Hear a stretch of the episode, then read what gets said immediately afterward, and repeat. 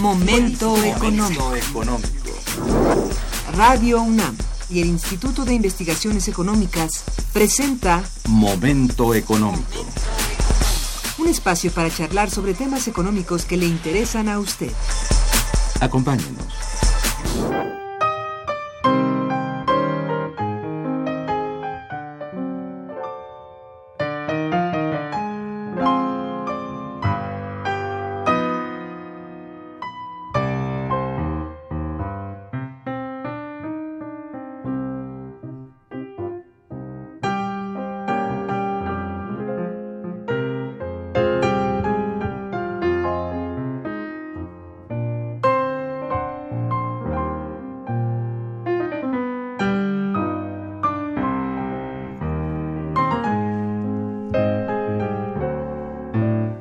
Muy buenos días, bienvenidos a Momento Económico, coproducción del Instituto de Investigaciones Económicas y Radio Universidad. Les saluda Irma Manrique, investigadora del Instituto de Investigaciones Económicas, transmitiendo desde las instalaciones de Radio Universidad en la Ciudad de México. El tema que abordaremos el día de hoy es el efecto de la migración sobre el desarrollo en la Sierra Gorda de Querétaro y para ello contamos con la muy valiosa presencia de la doctora Ana María Aragonés Castañer y del maestro Huberto Salgado Nieto. Bienvenidos ambos al programa. Buenos días. Buenos, días, gracias. La dirección de correo electrónico para que nos envíen sus mensajes es una sola palabra momentoeconómico arroba unam.mx. También pueden escucharnos a través de la página de internet www.radio.unam.mx y www.iiec.unam.mx. De nuestros invitados. Ana María Aragonés es doctora en Derecho por la Universidad de Montpellier, Francia. Es profesora del posgrado en Estudios México, Estados Unidos, de la FES Zacatlán y de Historia Económica y Social. Es miembro de la Unidad de Investigación de Economía del Trabajo y la Tecnología del Instituto de Investigaciones Económicas, así como miembro del SNI, del CONACIT. Fue profesora invitada en la Universidad de, de Lanús, Argentina, entre 1998 y 1999, también de la Universidad de Salisbury en Estados Unidos en 2000-2001, así como en la Universidad Poitiers de Francia. Cátedra Nabor Carrillo en 2006.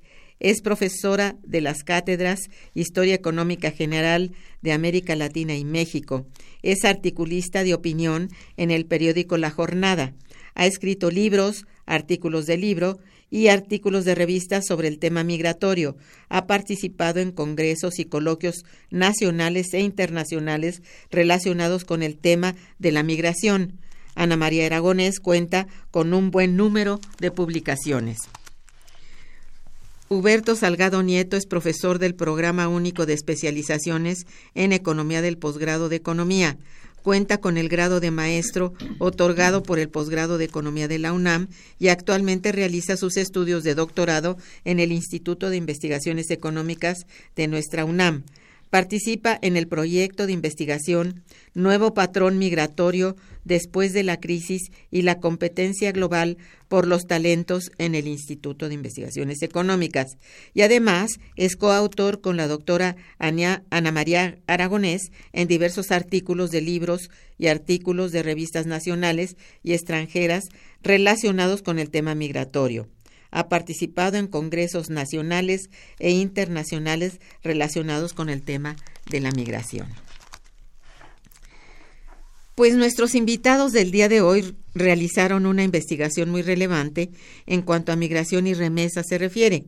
Se trata de un estudio de caso publicado como capítulo en el libro La reciente crisis financiera y el debate sobre migración y desarrollo, propuestas para América Latina y México el cual presentamos a ustedes hace algunos meses y se encuentra a la venta en la librería de nuestro Instituto de Investigaciones Económicas. Cabe mencionar que son pocos los análisis que presentan datos tan duros, reales y precisos como el que contamos mm, con el que contamos el día de hoy, en donde se conoce de buena fuente cómo son utilizadas las remesas en comunidades de la Sierra Gorda de Querétaro, por qué razón y desde cuándo los habitantes de este lugar migran con frecuencia a Estados Unidos de América y principalmente sobre todo cuál es el monto económico de dichas remesas. Para entrar en materia, empiezo por eh, preguntar a ustedes, ¿por qué, ¿por qué realizar, bueno, por qué basaron el estudio en las comunidades de la Sierra Gorda de Querétaro y por qué existen condiciones económicas tan precarias en una zona de un estado de la República tan productivo e industrializado como lo es actualmente Querétaro? Por favor, Ana María. muchas gracias. Primero que nada, mil gracias por la invitación. Como siempre, estamos muy felices de estar aquí contigo. Gracias. Eh, nos pareció muy interesante entrar a este estudio porque Querétaro no es un estado realmente expulsor ha sido un Estado ahora, empieza realmente, bueno, ahora digamos, hace, desde más o menos desde la firma del tratado, más o menos en 94, pero antes no era reconocido como un Estado expulsor. Entonces nos llamó mucho la atención de ver, bueno, qué es lo que está pasando. Es decir, por qué empieza a tener un flujo realmente importante. Importante que fue subiendo en la escala de aquellos estados que empezaron a tener una participación importante en la migración. Entonces, claro, se trata de una migración muy agrícola, es decir, de tipo campesino, agrícola, de baja calificación, ¿no? Entonces, claro, nos interesa mucho justamente por lo que tú eh, comentabas aquí mismo, porque un Estado que supuestamente es muy industrializado, está industrializándose. De hecho, si nosotros vemos qué es lo que está pasando en, en, en Querétaro, vemos está lo aeronáutico, hay una, está la Bombardier, todo esto. Entonces, ¿qué es lo que está pasando cuando nosotros hemos planteado que en realidad cuando hay ese tipo de proyectos industriales, de proyectos tecnológicos, absorbe, absorbe. Y no es así. Y ahora te vamos a explicar por qué no es así. Entonces, claro, nos interesó muchísimo porque se daba esta paradoja, ¿no? Tienes un, un, polo muy desarrollado, digamos, y por el otro lado tienes gente que se está yendo, ¿no? Bueno, para eh, explicarte un poco, hemos hecho otro trabajo que me parece que da luz en este sentido también, otra investigación. Eh, cuando se habla del desarrollo tecnológico, cuando se habla de la del proceso industrializado, altamente tecnologizado, en realidad la CEPAL señala que es esta economía digital, digamos, no resulta muy importante para los países porque genera desarrollo, genera igualdad. Y igualdad. igualdad. Eso podemos decir, efectivamente puede ser cierto, siempre y cuando las condiciones en el Estado o en el país sean más o menos parejas para todos. Mm. Pero claro, cuando tú encuentras que hay factores críticos muy importantes, esos son los que impiden que en realidad se pueda dar a nivel homogéneo la, el desarrollo de la economía digital. Entonces, ¿qué es lo que está pasando aquí en, en Querétaro? Que tienes un polo muy desarrollado, bastante desarrollado, pero por el otro lado tienes factores críticos que tú como gobierno, como Estado, no has superado. Por ejemplo, problemas de educación, problemas de pobreza, eh, devastación del campo. Si estamos diciendo que son gentes que se dedican realmente a la agricultura, entonces, claro, también hemos hablado aquí muchas veces qué es lo que pasó con la agricultura, con el campo mexicano, con el Tratado de Libre Comercio. Entonces, claro, justamente al entrar es muy curioso, porque estos flujos inician de manera muy importante en el 94, es decir, a partir de ese momento. ¿Por qué? Porque precisamente uno de los elementos terribles del Tratado de Libre Comercio ha sido la devastación del campo mexicano. Entonces, claro, en ese sentido, pues ahí está la gente. Entonces, ¿Qué es lo que ha pasado? Que todos estos que producían para el mercado, pues ahora se importa.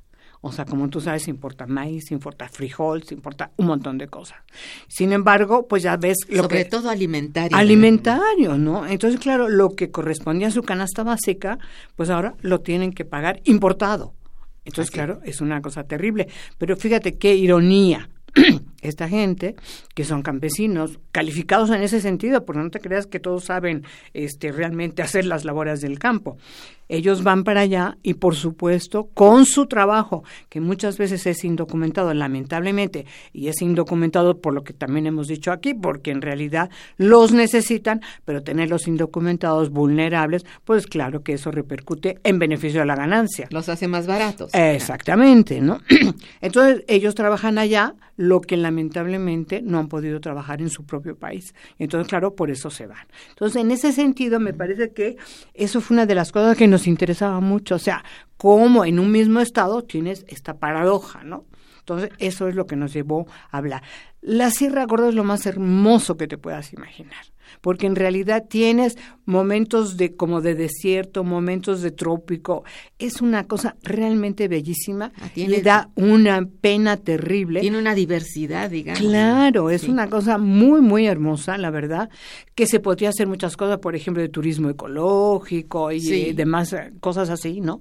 Y por supuesto tener salvaguardada la alimentación. ¿No? porque y no importarla, ¿no? Claro. Entonces, claro, lo que hemos encontrado es precisamente esa situación de mucha pobreza en el campo, mucha pobreza y flujos muy importantes que se van hacia Estados Unidos. ¿no? Esa dicotomía los ha llevado pues a ser parte de esa de ese gran flujo migratorio de México. Exacto. Sí.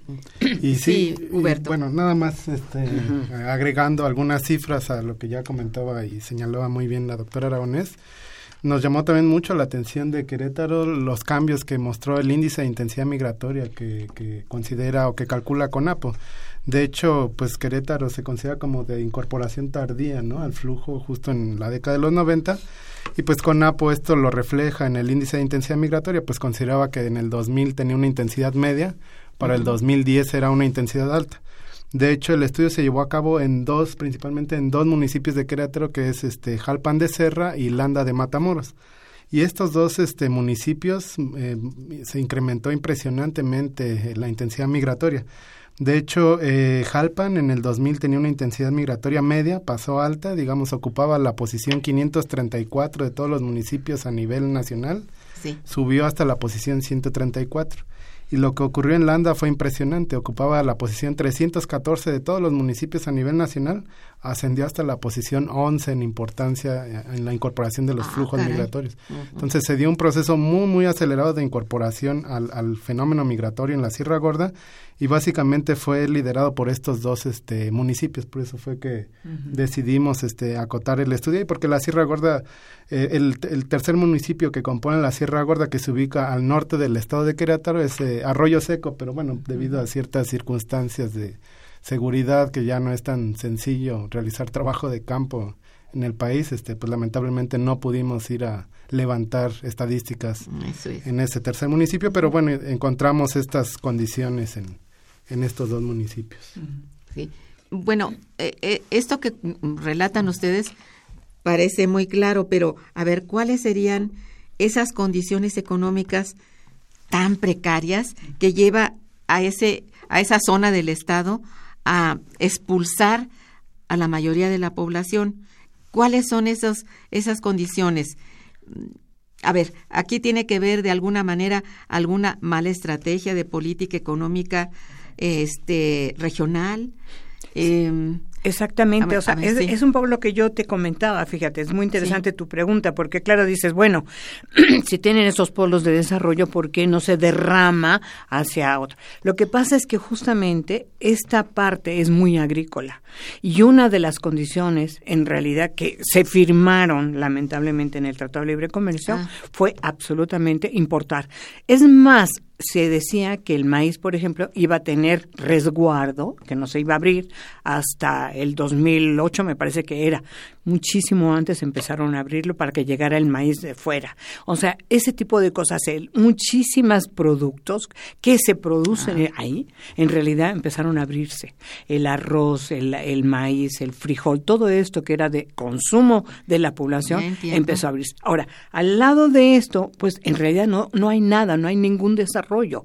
O sea, en, lo, lo, lo único que tienes es ¿Dónde está la industria? Pues no, ahora sí la industria altamente tecnificada, que es además una industria transnacional, porque en realidad está Bombardier, en todos estos parques, es un parque tecnológico, en realidad no hay una derrama para esto. Entonces, claro, se produce esta, esta situación tan polarizada entre una población que es muy importante porque además produce lo que comemos y otras y la otra parte que son esta, estas ah, parques tecnológicos. No se derrama.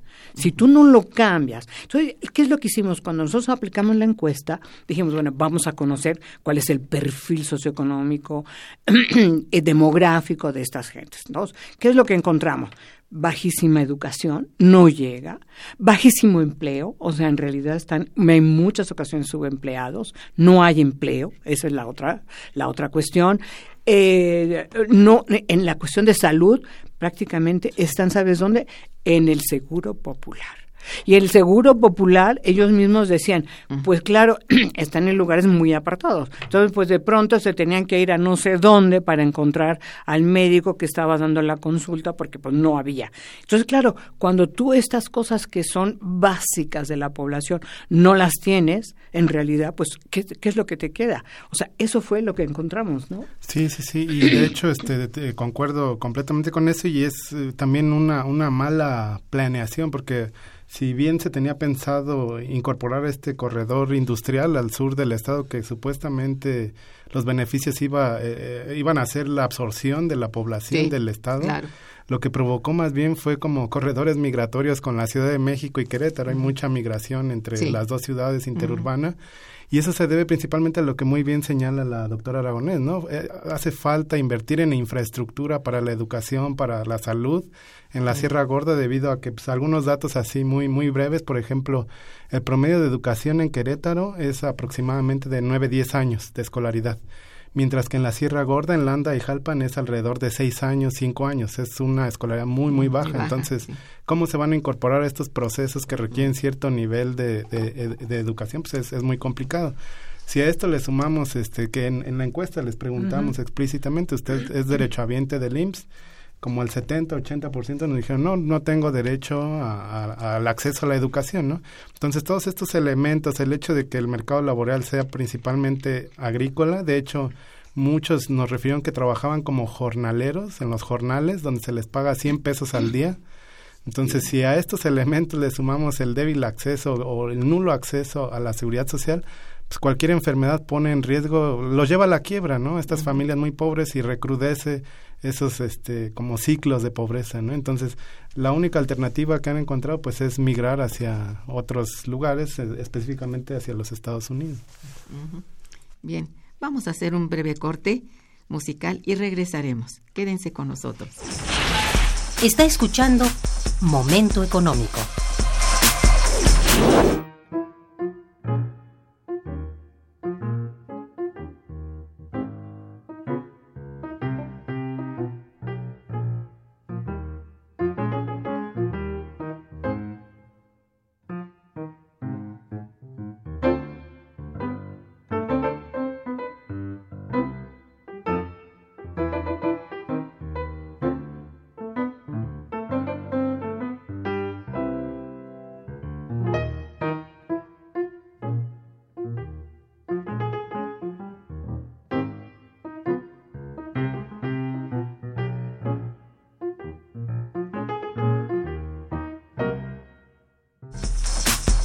Continuamos en Momento Económico.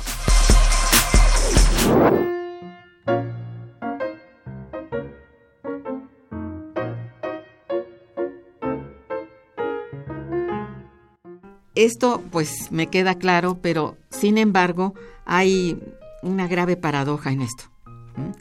Ciertamente, eh, ustedes lo han dicho, se han instalado en esas zonas eh, empresas muy importantes, empresas transnacionales que no sé si esto tenga que ver, pero me parece que sí, con la falta de absorción de ese personal que se requiere. Supongo que requieren uno de alta calificación y que lo traen consigo.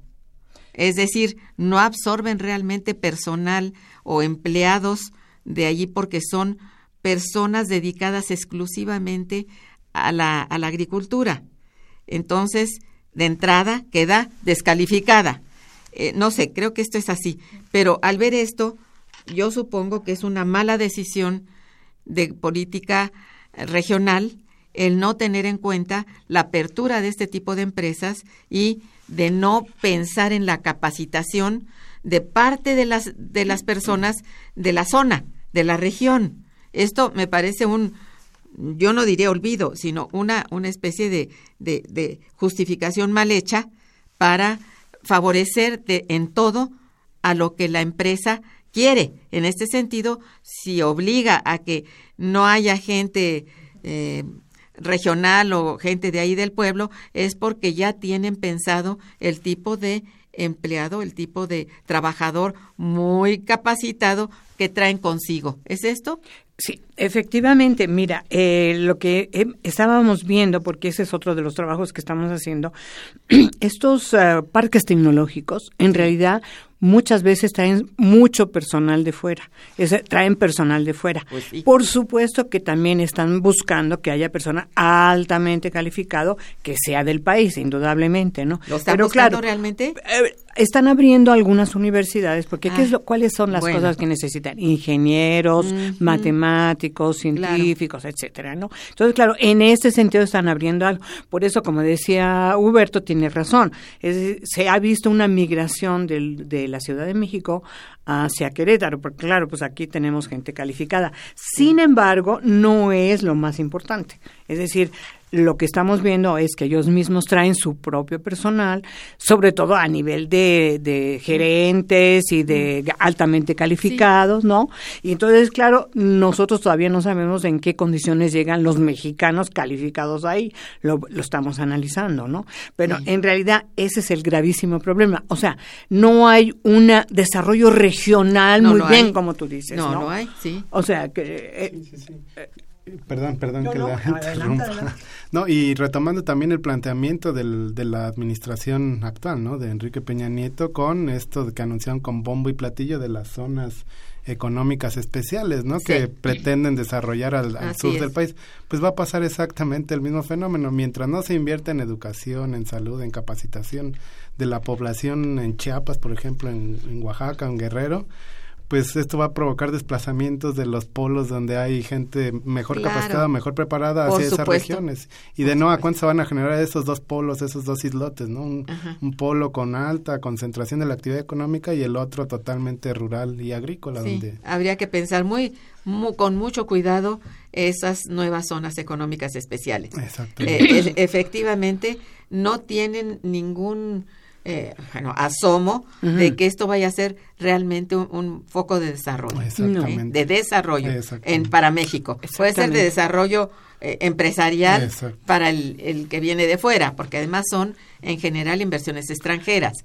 Entonces, bueno. Ah, eh, eh, exacto, fíjate, ¿te acuerdas cuando se estaba hablando del plan Puebla-Panamá? Sí, sí. ¿Y cuál fue el problema? Justamente decíamos, vamos a ser los maquiladores del sur, porque en realidad van a ser empresas y demás, pero vamos a hacer la misma de política industrial de maquila, pero en realidad no, vamos a además a sacar a la gente de ahí, se va a sacar a la gente de ahí, a muchos indígenas que se encuentran todavía ahí, les van a quitar todos sus tierras, o sea, es un problema grandísimo. ¿Qué es lo que se va a hacer ahora? Pues yo no veo mucha diferencia, la verdad. Entonces, claro, el problema fundamental es pensar, bueno, si lo que hay que hacer es realmente educar a la población, hay que darles cabida a las universidades. ¿Qué es lo que nos pasa a nosotros? Que la mitad de... ¿Cuántas gentes se aplican? ¿Cuántos jóvenes se aplican? 130 mil. ¿Cuántos entran? 15 mil, 20 mil. Eso no, es un desperdicio verdaderamente terrible. Entonces, el esfuerzo fundamental, que ya no podemos dejarlo, es hay que aplicar a la educación, hay que invertir en educación. Es la única manera. y en realidad eso no se está haciendo. Ah, sí, Ese es el problema. Bueno, ¿cuáles serían los diferentes matices, mm, digamos, que repercuten en este fenómeno migratorio de nuestros días y que sirve como escenario natural de lo que acontece en Sierra Gorda? ¿Qué, qué, qué pueden ustedes eh, hablarnos? Mira, eh, yo creo que una de las cosas que, por eso hubo la migración, una de las cosas que es importante es que ellos mandan remesas O sea, y eso para este país, realmente mandar las remesas, ¿tú sabes cuánto es el, el porcentaje de remesas que se manda? Más importante que la inversión extranjera directa, diga lo que diga el gobierno, que el turismo y hasta que el petróleo ah, ahora. por supuesto. Entonces, es un pilar realmente de la economía mexicana. Entonces, claro, estos migrantes lo que hacen, porque además todos los migrantes mandan a sus familias, a sus comunidades, ¿no? Entonces hay un flujo importante de remesas que va para sus familias. Entonces, ¿qué es lo que pasa con las remesas? Las remesas a dónde van? Pues indudablemente les mejora un poco, porque les mejora porque pueden comprar más alimentos, porque pueden dedicar un poco a la educación, un poco a la construcción, a ese tipo de cosas muy básicas, ¿no? Pero el grave problema cuál es que mientras no se cambien las condiciones y ya haya empleos y ya haya este, mm, proyectos productivos y demás, la migración se convierte en una necesidad, porque entonces es la única manera de que estas familias tengan un poco más. ¿Entiendes? Ese es, ese es el gravísimo problema del fenómeno migratorio y de las remesas, que entonces se acumulan y acumulan y no queda de otra. Hay que volverse a ir. Entonces, ¿qué es lo que ha pasado ahora? O sea, con la crisis del 2008, ¿qué es lo que pasó? Muchos tuvieron que regresar, fueron deportados. Entonces, te podrás imaginar las condiciones de estas gentes, claro, porque se deportaron casi dos millones de personas que no estaban contabilizados en, la, en el imaginario de este país. O sea, el gobierno ni los tomó en cuenta. Esa es la realidad. Sin embargo, tuvieron que regresar y regresaron a sus, a sus comunidades.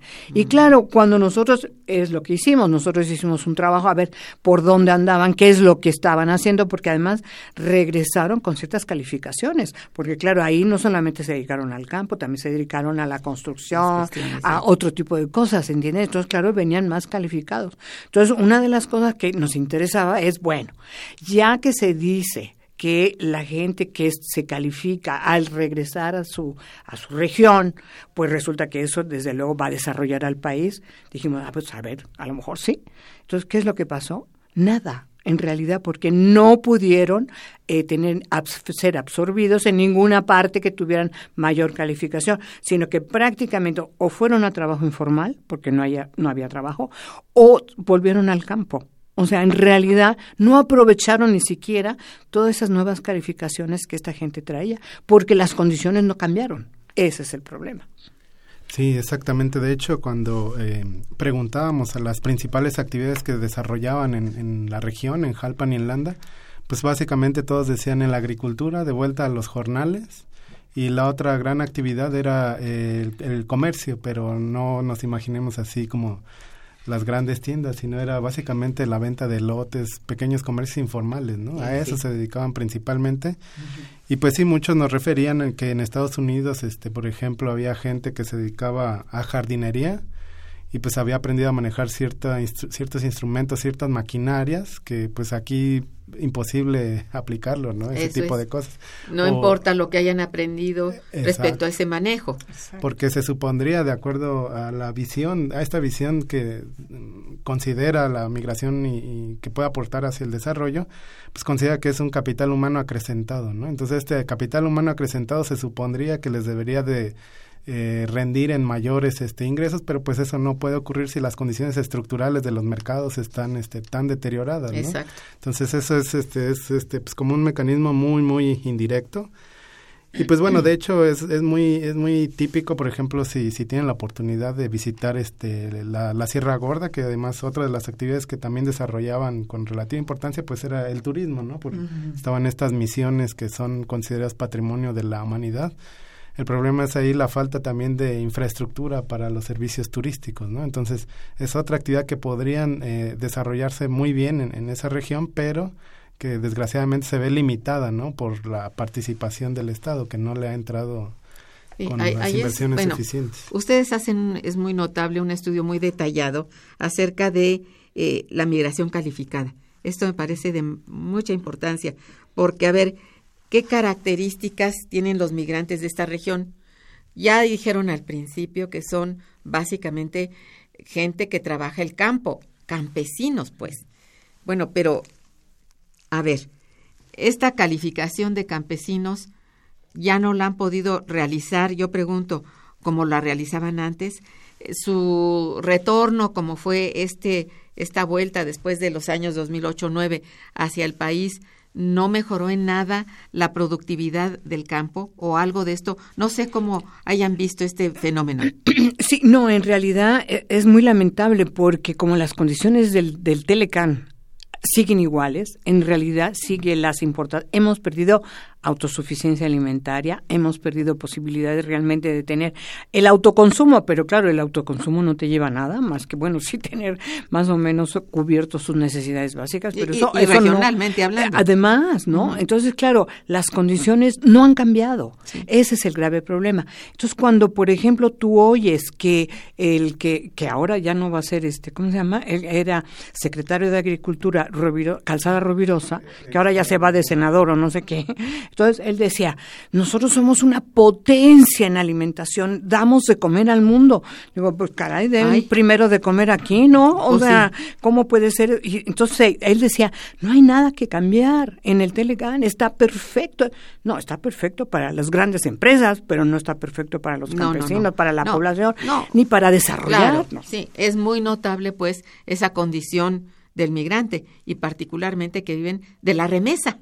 Y no solamente ellos, el país vive de la remesa. Entonces, esto es, eh, vamos, un fenómeno bastante grave que nos está ocurriendo y sin atención ninguna por parte de la política ni, ni económica ni social del país, ¿no? Es muy, muy, muy notable eso y este caso de la región de Sierra Gorda es, bueno, increíble realmente, ¿no? Porque como tú bien decías al principio, una zona de clima muy pues digamos variado, pero más bien muy muy bueno, de temperatura excelente, de tierras seguramente excelentes y todo, y que no han podido realmente ni siquiera desarrollar esa parte. Ahora, que absorba alguna parte de, esa población eh, ese par de, industrias que están ahí ubicadas, pero para nada. No está presente ese, ese asunto y que debiera ser una condición para estar aquí. Bueno, yo creo, ¿no? Y que no se les pone esa condición. No, no. Antes de, de seguir adelante, vamos a hacer otro breve espacio musical y regresamos. Está escuchando Momento Económico por Radio UNAM.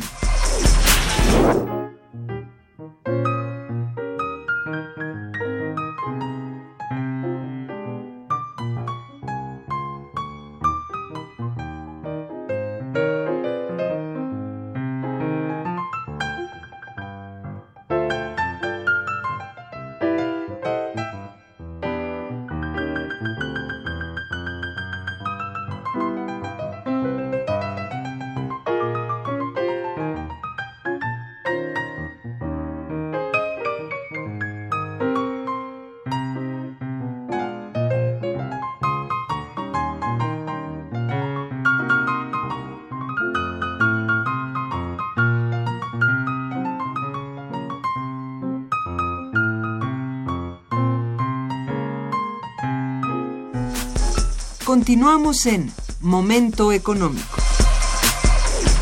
Mm, al realizar este análisis, Anita y Huberto lograron saber a ciencia cierta el monto mensual e irregular de las remesas. ¿Saben esto? ¿Lo tienen eh, contemplado en, en, su obra? Sí, sí, de hecho, este, lo que hicimos fue eh, levantar este, encuestas a nivel de los hogares, es decir, tomamos este, cinco comunidades de estos dos municipios y pues básicamente eran comunidades pequeñas, así que pudimos eh, cubrir toda la comunidad por completo.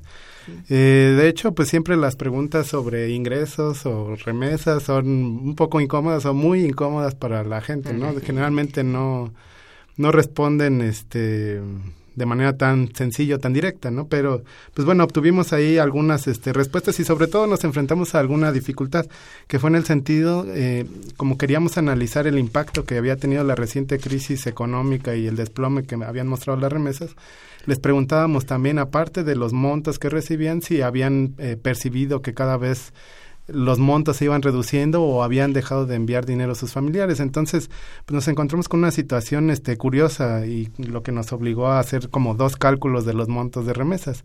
Las personas que todavía percibían de manera regular un monto, porque algunos referían que cada semana, cada quincena, cada mes o cada trimestre les hacían el envío sin falta, eh, las pudimos calcular de eh, manera mensual o trasladar a una unidad de medida mensual y calculamos que aproximadamente el monto ascendía a 2.900 pesos al mes en estas personas que las recibían de manera regular. Ahora bien, eh, de estas personas, eh, de, estos hogares que recibían remesas, muchos nos refirieron que ya las eh, habían las, los envíos se habían reducido cada vez más. De hecho, eran incluso hasta esporádicos, eran totalmente irregulares. Nos contestaban, pues sí me manda, pero cuando se acuerda, ¿no? Era el tipo de expresiones que nos decían. No es que se acordara, sino que pues, Estados Unidos estaba atravesando de todo un, este, una desaceleración económica importante que afectó al principal sector donde se estaban insertando estos, este, estos migrantes y entonces calculamos un, un monto de remesa, nosotros le llamamos irregular. ¿no? que era alrededor de 1.600 eh, pesos. ¿no? El, envío, pues no, no, no pudimos eh, tomar una, una misma unidad de medida. Entonces, este, eh, independientemente de esto, lo que quisimos también averiguar pues fue la relación que tenía esto con, con los usos, ¿no? Los usos de, de, las remesas, que no sé si Sí, no, exactamente, o sea, volvemos a lo mismo, ¿no? Las remesas, hay una idea, hay una, mm, digo, algunos autores lo plantean como que las remesas tienen la posibilidad de desarrollar al país. Las remesas son posibles de invertir en proyectos productivos.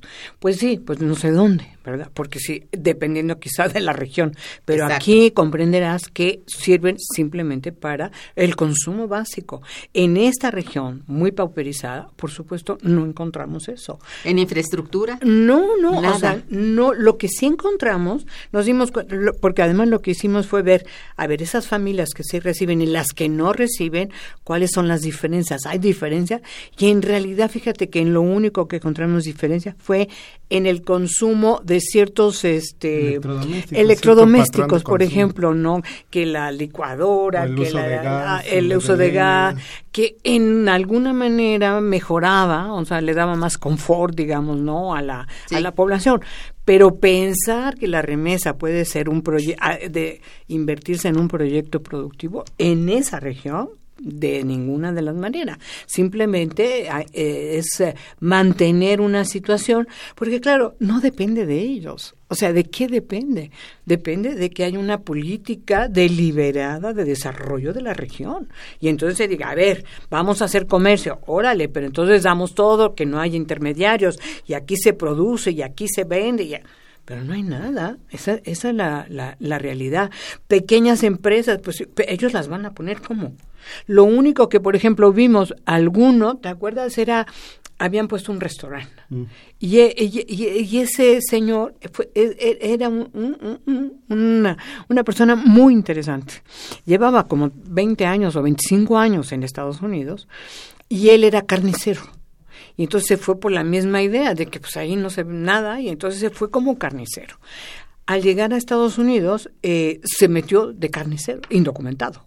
Y entonces, pues era un, pero, pero perfecto para la carnicería. Entonces, como que fue subiendo, subiendo, subiendo, y él todo lo guardaba, todo lo ahorraba, todo lo, porque él lo que decía, yo voy a regresar y yo voy a poner una carnicería. Exacto. Tenía ya una idea. Ya, su objetivo proyecto. totalmente, ¿no? Entonces sí, regresa y no pone una... Bueno, primero puso una carnicería, pero le fue muy bien porque era la única casi. Y entonces pudo ir armando un eh, restaurante que ahí fuimos nosotros, o sea, comíamos ahí en el restaurancito de, de este señor.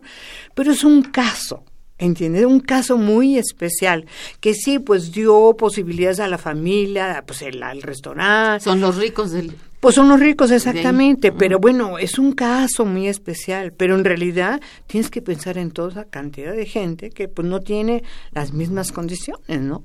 Entonces, ese, ese es un poco el problema. Entonces, pensar que las remesas pueden ser... Mira, tenemos otro caso, que, o sea, podemos decir que en este, en este eh, región, pues les permite vivir un poco mejor, ¿no? Ya. Pero lo que decía también Huberto, en el momento que hay una crisis, ellos no pueden mandar. O sea, cuando nosotros los entrevistamos en la crisis, ahí nosotros los entrevistamos, entonces nos decían, yo quiero mandar, pero no tengo trabajo. O me quitaron la mitad de las horas del empleo. Estamos además con, la, con el problema de las deportaciones. De la no querían salir. O sea, en realidad eso, por eso mermó mucho los flujos de la remesa, porque estaban en unas condiciones verdaderamente lamentables. Porque yo sí quiero destacar, claro, yo sí quiero destacar que son tan comprometidos con sus familias, son gente tan impresionante que se lo quitan para que lo tenga su familia. O sea, la verdad es, es son una gente maravillosa, ¿no?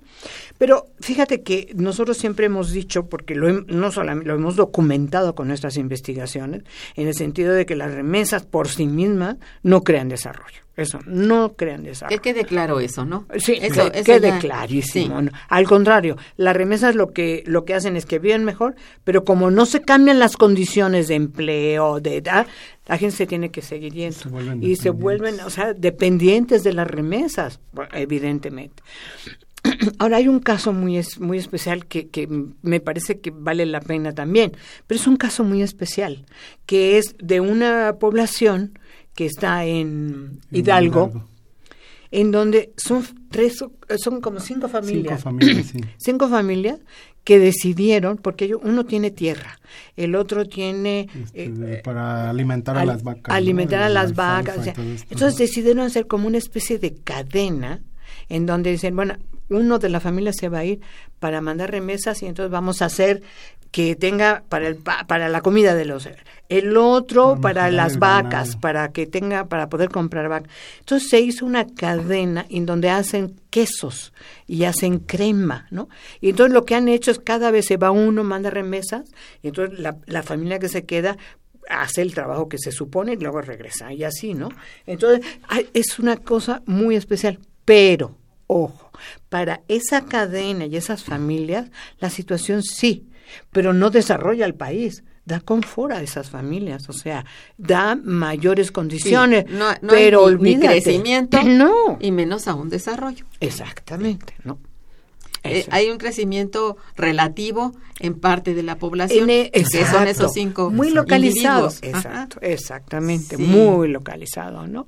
Ahí sí podemos decir, bueno, a ellos, claro, eh, se arreglaron muy bien y la remesa ha servido para hacer ese ese negocio, digamos, entre todas las familias y pero sí, pero en realidad no desarrolla la región para nada. Exacto, y de hecho, pues son, son estos eh, pequeños estudios de caso, casos muy específicos, porque si tomamos los datos agregados a nivel de toda la población, de hecho, este, ahí en nuestro artículo planteamos ¿no? el, efecto que ha tenido, por ejemplo, el índice de marginación de que calcula también CONAP. Se lo calculamos de 2005 a 2010 para estos dos municipios y la marginación se incrementa, ¿no? a pesar de que reciben remesas, de que se están incorporando a los flujos, pero es simplemente el resultado de que en, términos agregados, pues estas familias se vuelven dependientes de esos recursos y cuando viene una crisis, pues bueno, se incrementan los niveles de pobreza. problema y profundo, ¿no? Porque está el entorno que todo él es, es malo, es bueno, no tiene que ver con la suerte de cinco individuos o cinco familias que no puede que no puede este de alguna manera ser eh, este suma. El ser solidarios entre algunos no hace suma. Exacto. ¿por qué? porque no hay tampoco el estímulo externo que ahí tendría que ver una forma de financiamiento del Estado o de las propias instituciones bancarias no no cuentan con eso me queda claro no eh, Exactamente. Bueno, eh, en esto es importante también que, que nos hablen ustedes de, de cuál es, em, bueno, el factor que propicia la que propicia la ida de estos conciudadanos. Este, les voy a pedir que nos hablen de esto en, en el siguiente, eh, la siguiente parte de la de la entrevista con ustedes. Mientras tanto, hacemos una breve pausa. Está escuchando Momento Económico.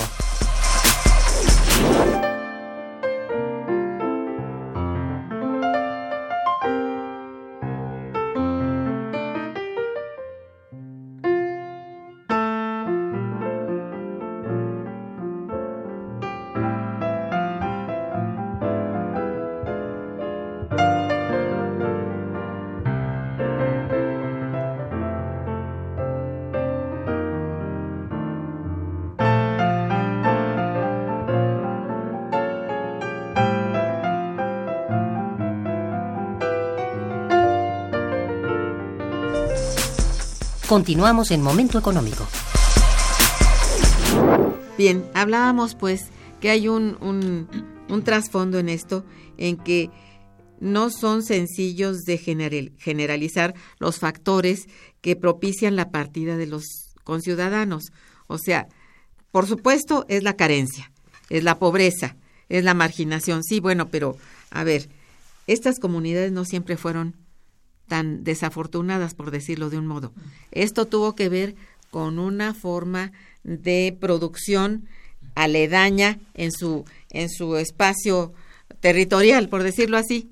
Llegan unas empresas, se instalan allí, pero ninguna de las necesidades de las empresas tiene que ver con el consumo o los insumos que podrían tener respecto a la región. ¿Es esto así? Exacto. Exactamente. O sea, ese es el problema. Este desarrollo regional justamente tiene que tomar en cuenta no pedacitos, sino que es la región. Es, yo creo que eso no. Hay muchos estudios, además, por ejemplo, en el instituto hay gente que trabaja maravillosamente bien la cuestión de la región, pero pues el Estado, el gobierno no, no toma en cuenta eso. Ese es el gravísimo problema. Entonces, claro, son como parches, ¿no? O sea, te da la idea de parches, ¿no? Una falta de planificación absoluta y total. Exacto. ¿No? Entonces, por ejemplo, el cuando uno habla de migrantes, yo creo que además ha cambiado mucho la idea, porque yo me acuerdo cuando yo empecé a trabajar la cuestión de la migración, desde hace muchos años, o sea, en los años 80, y ya empezaba yo a trabajar, a mandar los, los artículos a la jornada, la idea que se tenía de la migración, ay, mira, estos se van porque esos son, ellos se quieren, son unos traidores, ¿no? Cuando empiezas a difundir qué es lo que está pasando realmente, entonces ya tienes una idea totalmente diferente de por qué se van.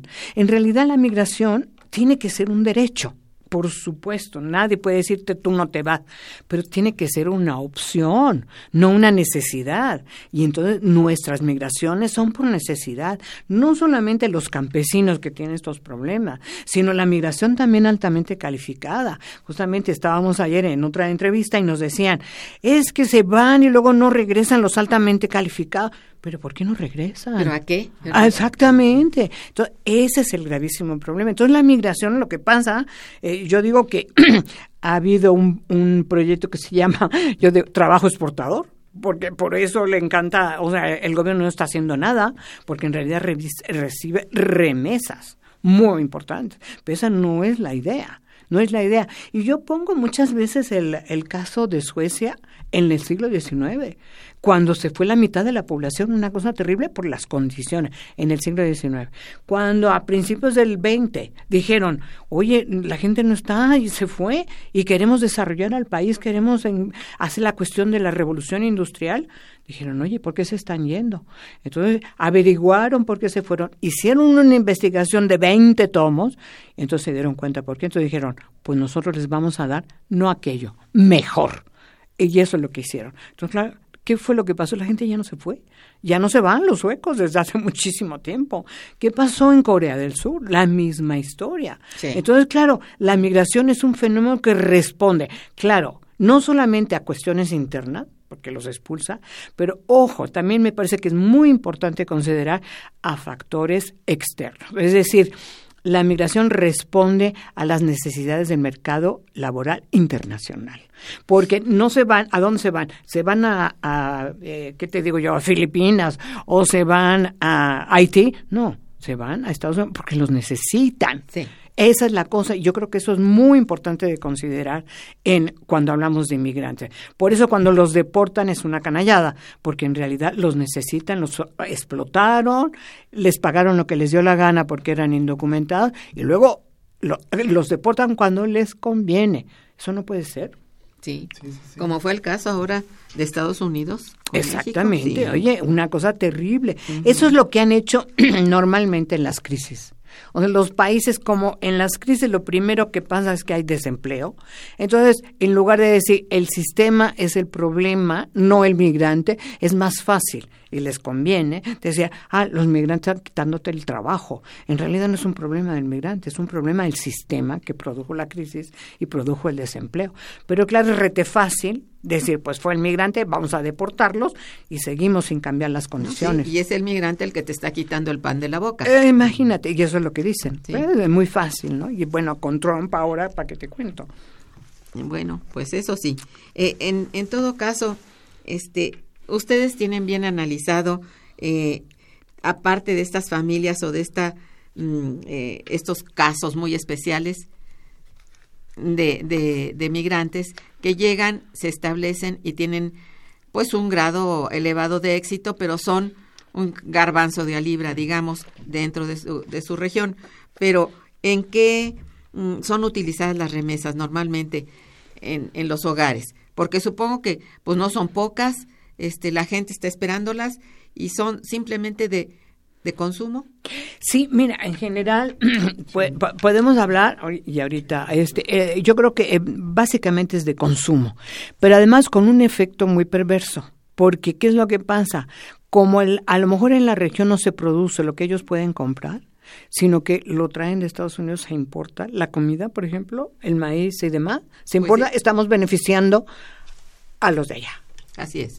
Sí, sí, sí. De, hecho, ellos referían que, de acuerdo a sus cálculos personales, eh, señalaban que cerca del 80% del ingreso que llegaba por remesas se iba a consumo básico, alimento, vestido, educación Obviamente, de los niños, exactamente, las necesidades primarias, ¿no? Básicas de ellos. Solamente un 3% dijo que las ocupó para eh, sus cultivos, para la siembra, y solo un 1% dijo que puso un pequeño negocio, pero pues es de comercio informal básicamente, ¿no? No son grandes este inversiones productivas o que tengan un gran valor agregado. Son, digamos, familiares, ¿no? Exactamente. de, de, hecho, este, eh, y abordando esto de la vinculación, esta, esta relación perversa que tienen las remesas, Tuvimos también la oportunidad de hablar con el presidente municipal de Jalpan, que ahorita no recuerdo su nombre, pero él mismo nos refería, dice, el pueblo se ve con vida mientras llegan las remesas, pero justo ahora con la crisis de Estados Unidos este, estaban cerrando muchos eh, comercios, se veía poco movimiento poca actividad económica en la población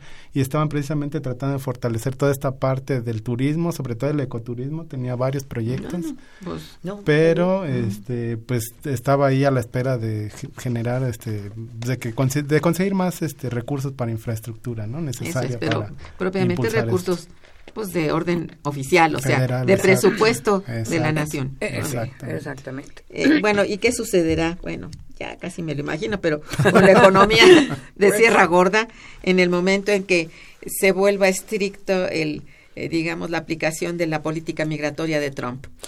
Pues mira, yo, yo creo, porque eh, parecía como que la migración ya se iba para abajo.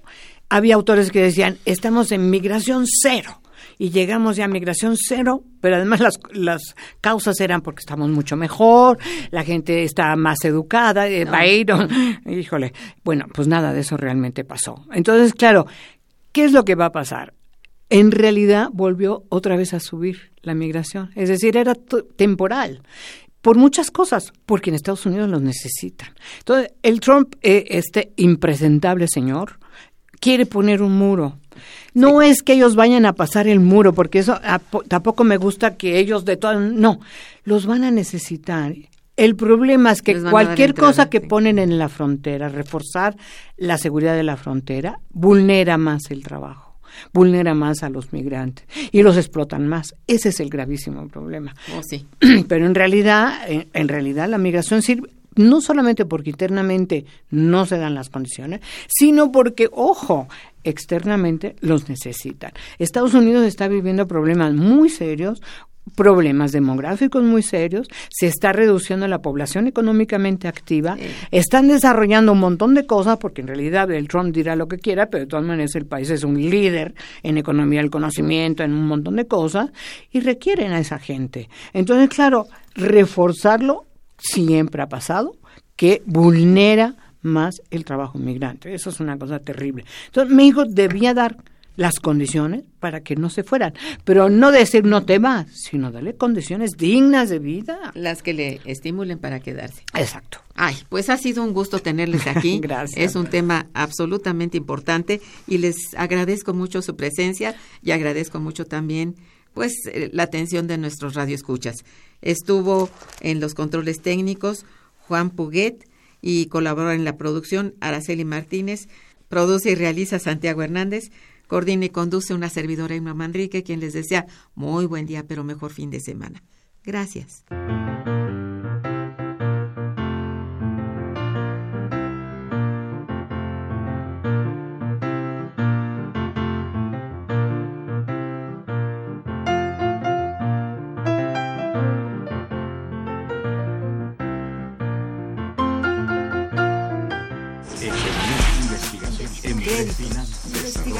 Momento económico. Radio UNAM y el Instituto de Investigaciones Económicas presentó Momento económico.